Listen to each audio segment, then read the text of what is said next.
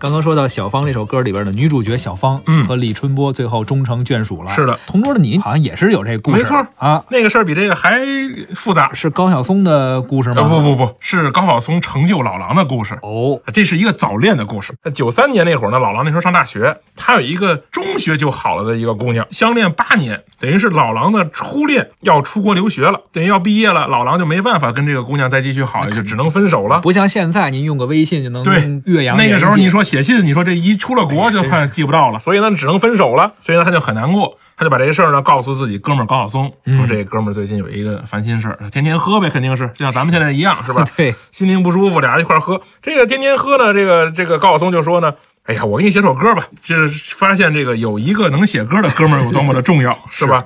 高晓松呢就把自己的一些对于感情的体会，又加入了这个老狼的这个故事，写了这首《同桌的你》。然后呢，他老狼呢又把这个歌去找了初恋女友这个唱，唱火了以后呢，又表示自己这个很惦记他，很想念他。哎，这姑娘呢还真的就同意跟他复合了。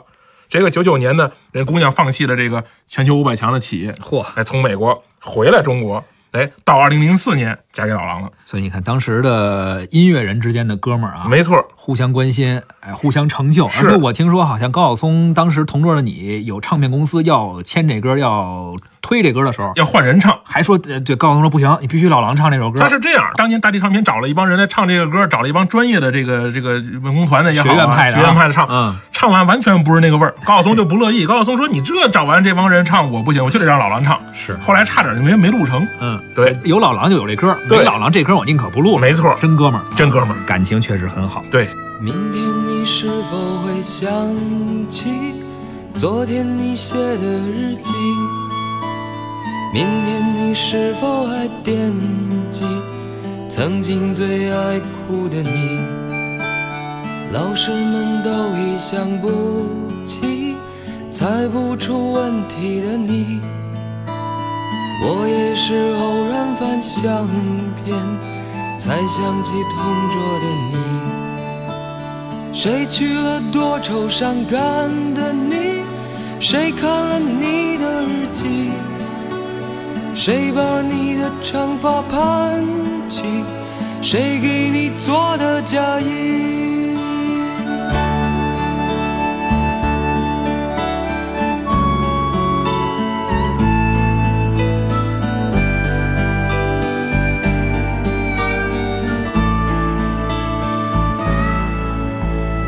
你从前总是很小心，问我借半块橡皮。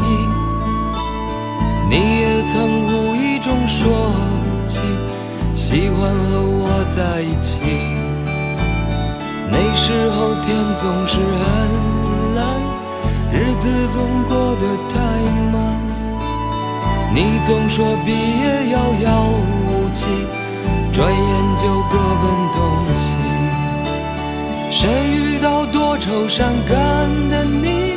谁安慰爱哭的你？谁看了我给你写的信？谁把它丢在风里？